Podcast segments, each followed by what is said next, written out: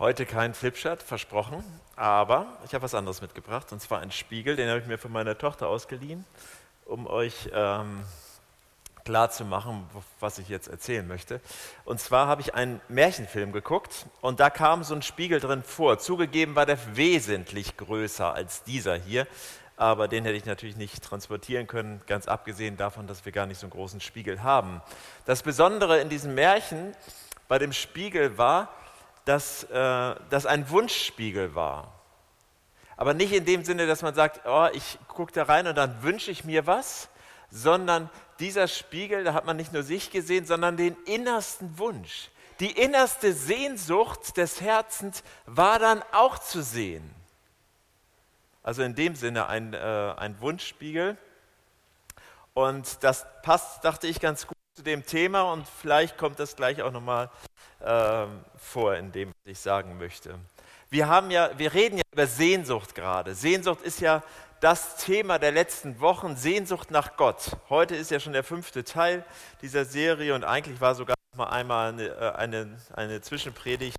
Das war eigentlich auch Sehnsucht. Ähm, ich bin nach wie vor davon überzeugt, dass in jedem Menschen, wirklich in allen Menschen, so eine Sehnsucht vorhanden ist. Manchmal ist die zugeschüttet durch irgendetwas. Manchmal ist, da, äh, ist das nicht sofort klar, dass das eine Sehnsucht nach Gott ist, aber ich glaube, dass das dieser Punkt ist, äh, der Menschen antreibt, der Menschen forschen lässt, der sie, der sie äh, manchmal vielleicht auch unruhig macht und nicht zur Ruhe kommen lässt. Es liegt da. Manchmal muss man ein bisschen tiefer graben und vielleicht hilft euch diese Predigt dabei oder dieser Gottesdienst. Die leitende Frage, das habe ich gleich am Anfang dieser Serie gesagt, ist, wie können wir eine Sehnsucht nach Gott in unserer Gemeinde kultivieren? Wie können wir sie pflegen, gießen oder wie man das dann machen muss bei so einer Sehnsucht? Ich habe heute ein paar Fragen mitgebracht und darüber würde ich gerne mit euch nachdenken. Ich habe auch, Entschuldigung, nicht nur eine Bibelstelle, sondern mehrere und ähm, am besten lest ihr das alles zu Hause nochmal nach, dann hat man einen besseren ähm, Überblick, weil ich kann nicht alles vorlesen, worauf ich mich beziehe, weil die Predigt sehr lange dauern würde. Die erste Frage finde ich fast die entscheidende Frage, was, wenn ich die Sehnsucht nach Gott nicht was mache ich denn dann? Ist ja schön, wenn man sie hätte und so, aber ich habe sie gleich gar nicht. John Piper Pastor, Theologe, Autor, der hat mal gesagt, das ist so sein Lebensthema, Sehnsucht übrigens, Sehnsucht nach Gott. Äh, wie bekommt man ein Verlangen, das man nicht hat und das man selbst aber gar nicht erschaffen kann? Wie bekommt man ein Verlangen, das man nicht hat, aber selbst auch nicht erschaffen kann? Das ist die Frage, um die es geht, finde ich. Eine gute Frage. Auf der Männerfreizeit, die liegt jetzt nicht ganz einen Monat zurück, da haben wir uns mit den zwölf Jüngern Jesu. Jünger, das sind Schüler. Jesus war der Rabbi, der Lehrer und die sind ihm nachgefolgt. Und diese zwölf Jünger von Jesus, die haben wir uns mal ein bisschen genauer angeschaut. Was waren das für Typen? Wie ging es ihnen? Was haben sie gefühlt? Was haben sie gedacht? Was haben sie geglaubt? Man weiß eigentlich relativ wenig darüber, haben wir festgestellt. Dass es ein sehr bunter Haufen war, das war schnell deutlich. Da waren Donnersöhne dabei und Gelehrte. Also dazwischen gab es dann alles. Einmal begegnet Jesus mit seinen Jüngern einem anderen, hoch angesehenen Juden. Und der kam mit einer riesigen Sehnsucht zu Jesus. Man kann das nachlesen, Markus 9, Matthäus 19 oder Lukas 18. Und seine Sehnsucht war das ewige Leben. Ich wünsche mir, ich mit allem, was ich habe, ewig zu leben. Das zieht sich sogar durch die ganze Filmgeschichte, ehrlich gesagt. Indiana Jones oder sonst was. Überall. Immer diese Frage, ewiges Leben. Also, das gibt es auch schon in der Bibel. Da steht ja auch, dass es nichts Neues unter der Sonne gibt. So, weiter. Jesus sagt dann, okay, das hört sich gut an. Nein, das sagt er nicht, das habe ich jetzt so rein interpretiert. Komm und folge mir. Das hat er bei seinen zwölf Jüngern gemacht und die haben das dann auch gemacht, aber dieser gläubige Jude macht das nicht. Das war der Unterschied. Als Jesus das hörte aus Lukas 18, sagte er zu ihm, eins fehlt dir noch.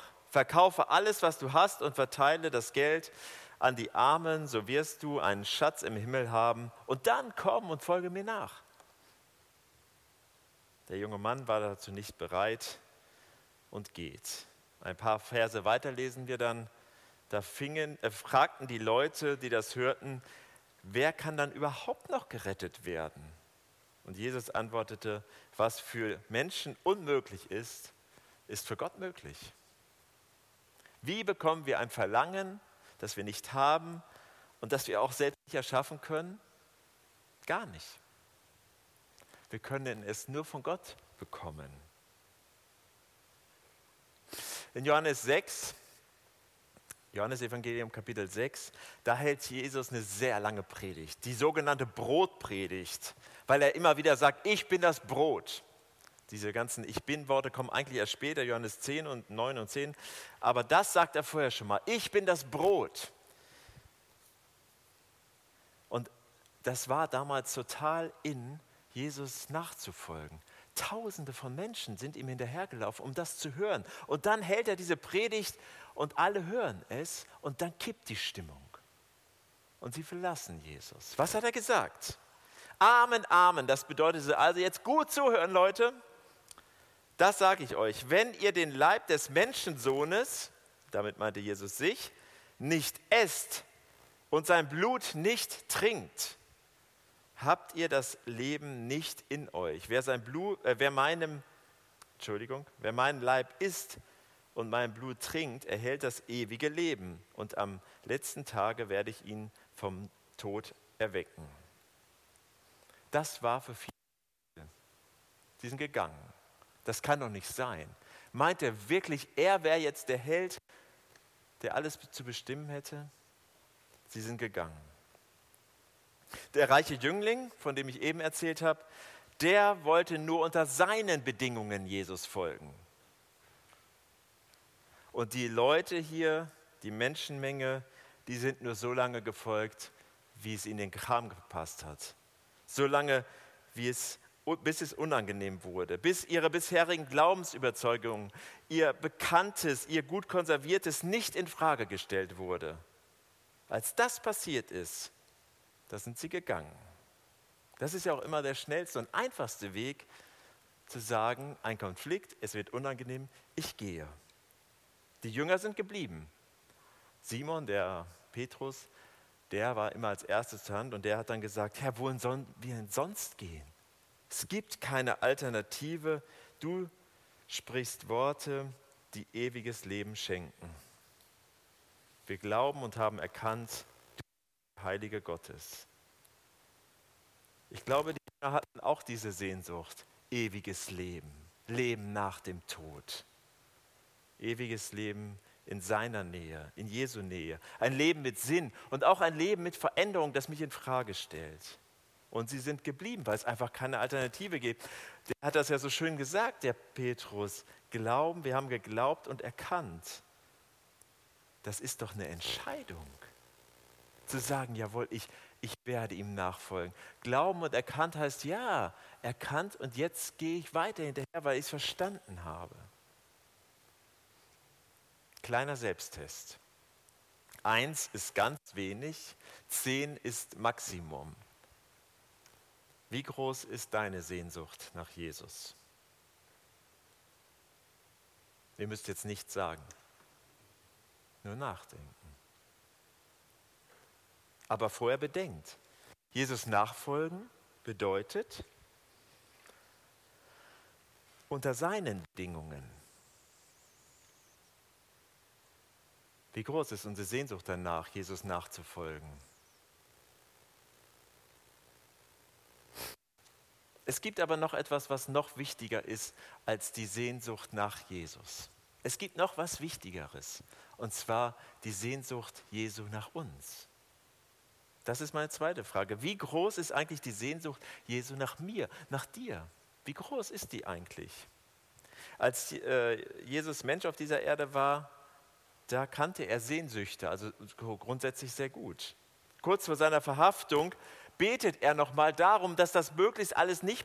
Er hatte schon gewusst, dass jetzt die Sache mit dem Kreuz und Tod und Leid und Schmerz kommt. Und dann fleht er Gott an und sagt, wenn es möglich ist, dann lass diesen bitteren Kelch an mir vorbeigehen. Auf der Männerfreizeit haben wir ein bisschen äh, diese biblischen Geschichten nachgespielt. Und ein Highlight dieser Männerfreizeit äh, war für mich, ich weiß nicht, ihr könnt mal nicken, wenn es euch auch so ging, als Raphael, der in diesem Fall dann die Rolle von Jesus übernommen hat, gefleht hat. Das war eigentlich nur so neben, sollte, sollte nur so nebenbei sein, weil die Reaktion der Jünger für uns ja im, im Raum stand. Und dann hat aber Raphael gefleht und wir alle mit Gänsehaut äh, dagestanden. Und hinterher hat er gesagt, ich habe eine Ahnung bekommen, was das Jesus gekostet haben wird. Also er hat es ein bisschen nachempfinden können, ein bisschen gefühlt, was das Jesus gekostet hat. Natürlich nicht komplett ermessen. Beeindruckend war das auf jeden Fall. Aber ich glaube, Jesus hat noch eine größere Sehnsucht, so eine Lebenssehnsucht und die lautet Menschen aus der Gottesferne befreien, retten. In Lukas 19 lesen wir, der Menschensohn ist gekommen, um Verlorene zu suchen und zu retten. Was ist deine Vision, Jesus? Ich suche Menschen, die ich zurück in die Gottesbeziehung bringen kann. Warum bist du hierher gekommen? Menschen zu suchen, zurück in die Gottesbeziehung. Warum bist du dort gestorben? Menschen zu suchen. Das war sein Motto, sein Leben. Lukas 22, wer das Kapitel noch nie gelesen hat, nehmt euch die Zeit, das zu tun. Das ist vielleicht das vollste, das inhaltsschwerste Kapitel der Bibel. Vielleicht. Ich fasse mal schnell zusammen. Die Schriftgelehrten und Priester beschließen, Jesus muss sterben. Judas wird zum Verräter. Diese Vorbereitung für das letzte Passamal oder das erste Abendmahl, das, was wir, äh, auf das, das wir uns beziehen, wird vorbereitet und dabei gibt es nebenbei ein kleines Raumwunder. Die feierliche Zeremonie des Passamals findet statt, das erste Abendmahl während dieses Abendmahls erfahren die Jünger, einer von euch wird mich verraten. Stimmung kippt auch dort. Streit unter den Jüngern. Jesus ringt im Gebet um sein Leben. Gefangennahme, Verleugnung von Petrus und Jesus vor dem Hohen Rat. 71 Verse, die es echt in sich haben, die man mal gelesen haben sollte. Und mittendrin ein Vers. Jesus sagt zu ihnen, Vers 15, ich habe mich sehr danach gesehnt, dieses Passamal mit euch Jüngern zu essen, bevor mein Leiden beginnt. Das war ein echtes Sehnsuchtsmahl. Das war ein echtes Sehnsuchtsmahl. Auch wenn wir Abendmahl feiern, dann sollten wir mit daran denken. Das erinnert uns auch an die Sehnsucht, die Jesus nach uns hat. Ich glaube, wir können uns damit hineinnehmen. Jesus sehnt sich nach eben dieser Gemeinschaft auch mit uns. Und weil er sich danach sehnt, dass wir in der Gemeinschaft mit ihm und mit Gott leben, und weil es nötig dafür war, sagt Jesus an anderer Stelle im Neuen Testament, niemand hat eine größere Liebe als die, die ihr Leben lassen für ihre Freunde oder der sein Leben lässt für seine Freunde. Das hat Jesus für uns getan. Jesus ist unser Freund. Finde ich ganz schön. Sag mir mal, hast du Freunde? Ja, Jesus, kann man dann sagen. Hat Jesus eine Sehnsucht nach uns? Ja, eindeutig, auf jeden Fall. Und zwar eine Riesensehnsucht. Die dritte Frage, was taten die Jünger eigentlich ohne Jesus? Also nach der Auferstehung, Himmelfahrt. Was taten die dann eigentlich? Darüber, da sind wir nicht mehr hingekommen bei der Männerfreizeit, war zu kurz. Petrus ging zurück in seinen Beruf, der hatte Fischer gelernt. Jesus war äh, wieder weg und dann ist er fischen gegangen. Einige sind mitgekommen, vielleicht weil die erstmal damit klarkommen mussten, vielleicht weil die aber auch gerne in dieser Gemeinschaft bleiben wollten. Und von zwei anderen Nachfolgern haben wir schon gehört in der Lesung eben. Die waren auch da bei Jesus. Und da war er nicht mehr da. Und dann sind sie nach Hause gegangen. 10, 12 Kilometer waren das ungefähr, der Weg zurück, der Weg zurück in ihr altes Leben. Und ich glaube, ihr Boden, der lag ganz schön, äh, ihr Glaube lag am Boden, so rum. Keine Hoffnung, keine Erlösung, keine Veränderung.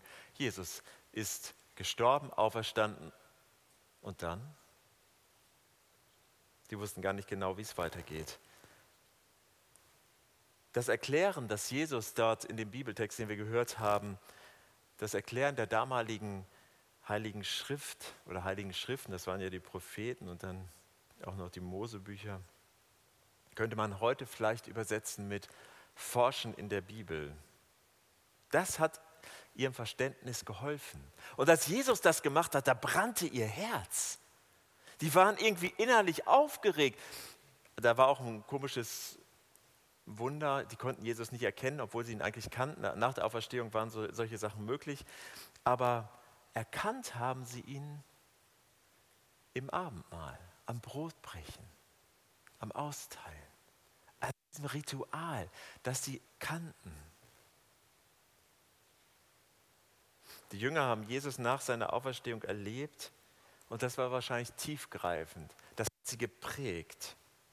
Vielleicht stärker als alles, was sie vorher erlebt haben. Petrus, zuvor, vor der Auferstehung Jesus verleugnet hat, ist nach der Auferstehung für ihn gestorben. Wie viele der Jünger übrigens, die bereit waren, für ihren Glauben, für ihren Jesus zu sterben nach der Auferstehung. Ihr Nachfolge war eben mehr als nur Glaube, sondern eine Nachfolge mit Konsequenzen. Was also tun, wenn ich keine Sehnsucht nach Gott verspüre? Was mache ich denn dann? Vielleicht könnten wir ja mal überlegen, was uns motiviert, was uns bewegt, was uns am Herzen liegt. Weil ich glaube, wenn man diese Fragen zu Ende denkt und denen auf den Grund geht, dann landet man irgendwann bei dieser Sehnsucht nach Gott als Quelle dieser Fragen.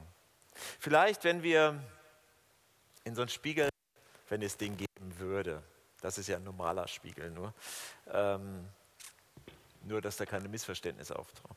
Ähm, wenn wir in so einen Spiegel hineinschauen könnten, unter all dem, was äh, äh, verschüttet liegt, dann sehen könnten, was eigentlich unsere Sehnsucht ist. Vielleicht wissen wir das gar nicht. Wer sucht, der wird finden. Es gibt ja tatsächlich so einen Spiegel. Es gibt ihn. Die Bibel ist wie so ein Spiegel für uns. Dort hineinschauen, das prüfen, wirken lassen, das kann helfen. Manchmal ist es sehr hilfreich, das nicht alleine zu tun, nur mit anderen zusammen. Und was ist, wenn ich gar nicht so weit bin, sondern ich hätte gerne eine Sehnsucht nach der Sehnsucht, um da überhaupt dran zu kommen? Also noch einen Schritt weiter davor. Ich glaube, dann können wir auf den Weg machen. Und vielleicht begegnet uns der, der Herr Jesus an einem Ort, an dem wir nicht vermutet haben. Vielleicht, und das ist eine Einladung und die, die Überleitung zum Abendmahl, vielleicht begegnet uns Jesus im Abendmahl, so wie den Emmaus-Jüngern, bei denen wir es erlebt haben. Wir denken daran, was Jesus getan hat und was er ist. Wir können uns dann auch vor Augen führen, was wir zum Beispiel mit Jesus schon erlebt haben. Das hilft mir. Wenn ich überlege, ich äh, merke meine Beziehung zu Jesus, das ist irgendwie ein bisschen nüchtern geworden, dann hilft mir das daran zu denken, was ich mit Jesus erlebt habe. Und dann, Erntedank, danke ich Gott dafür und das fördert eine Sehnsucht in mir. Vielleicht ein Weg. Aber es ist auch normal, dass es Schwankungen gibt. Fühl dich nicht schlecht, wenn diese Sehnsucht nicht da ist, so als wenn, wenn das etwas Minderwertiges wäre. Wichtig ist, dass es zu wissen, es gibt so Schwankungen. Mal geht es leichter, mal schwerer. Man durchlebt man ja auch in, manchmal lebt man ja auch in schwierigen ähm, Umständen. Dann ist es aber gut, an diese Entscheidung zu denken. Ich sage das meistens bei Ehevorbereitung. Es gibt diese beiden Standbeine, Emotionen und Rationales. Und es ist gut, wenn man auf beiden steht. Aber das Emotionale kann schon mal wackelig sein. Bei anderen, habe ich gehört, ist das manchmal so, äh, dass man sich vielleicht nicht immer nur so, ähm, nicht nur freut. Aber dann ist ja das andere Bein noch da. Und das ist das Rationale. Ich habe entschieden. Ich habe mich dafür entschieden Ich habe eine Entscheidung getroffen für jemanden und damit auch gegen andere. Und das hilft mir dann vielleicht auch manchmal. Christsein bedeutet nämlich auch Nachfolge und Nachfolge auch immer mal wieder ein Kampf. Weil die Maßstäbe, äh, Maßstäbe Jesu nicht unbedingt zu dieser Welt passen. Weil wir immer mal wieder in Versuchungen hineinkommen können und vielleicht sogar manchmal unsere Wünsche hinter die Wünsche Gottes stellen sollten. Immer wieder in Frage stellen sollten. Ansehen, Beruf, Beziehungen. Aber, und das werden wir auch gleich singen, dieses Warten darauf, dass diese Sehnsucht, die die Jünger hatten, die auch der, der reiche Jüngling hatten, einmal diese vollkommene Gemeinschaft mit Gott zu haben, diesen Weg dorthin, das kann man entweder als Frust verstehen, vielleicht Enttäuschung über andere Christinnen und Christen, über äh, sonst was, oder Ungeduld. Wo bleibt er denn, der Jesus? Jetzt ist wirklich schon langsam 2023, könnt ihr mal langsam. Oder wir gestalten mit ihm unser Leben in dieser Zeit und leben fokussiert mit ihm und dann kann dieses Warten tatsächlich auch richtig kraftvoll sein. Als die Jünger mit Jesus beim Abendmahl saßen und er dann plötzlich mitten in dieser gemütlichen Runde sagt, einer von euch wird mich verraten. Da fingen sie an zu streiten. Sie wussten nicht, wer es ist. Hielten es sogar für möglich, dass sie selbst es sind. Bin ich's? So komisch eigentlich. Und danach steht dann in der Bibel, auch im Lukas-Evangelium, danach streiten sie plötzlich nicht nur darüber, wer der Verräter ist, sondern wer ist der Größte von uns? Wer ist eigentlich die, die Nummer eins, der Wichtigste? Und als ich das vorbereitet habe für die Männerfreizeit, ist mir etwas aufgefallen, das ich vorher noch nicht gesehen habe. Immer wenn, die, wenn der Fokus sich verschoben hat, als sie nur auf sich geschaut haben, wer ist der Verräter unter uns? Wer ist der Größte unter uns? Dann lesen wir in der Bibel davon, dass Streit ausgebrochen ist. Das ist nicht passiert, als sie den Fokus auf Jesus hatten. Diese Truppe, die hätte eigentlich in die Luft fliegen müssen, so unterschiedlich waren sie. Und das hat nur funktioniert, weil sie den Fokus auf Jesus hatten. Ein gutes Vorbild für uns, finde ich. Ich möchte dich einladen zu einem Gebet nach Sehnsucht, weil ich glaube, dass diese Sehnsucht meine Beziehung zu Gott auf eine andere Ebene stellen wird. Ich bete und danach singen wir ein paar Lieder. Jesus Christus, ich danke dir dafür, dass du ein lebendiger Gott bist. Und auch wenn wir dich nicht sehen, können wir dich erfahren, erleben, spüren und danken dir für alles Gute, was du getan hast. Und ich möchte dich bitten, dass du denjenigen, die diese Sehnsucht überhaupt nicht empfinden, für die das ein ganz fremder Gedanke ist, dass du diese Sehnsucht in diese Herzen, in unsere Herzen hinein pflanzt und sie aufgehen lässt.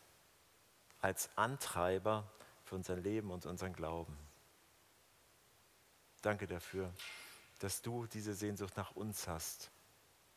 Dass du von deiner Seite alles dafür tust, dass es zu dieser Beziehung kommt. Amen.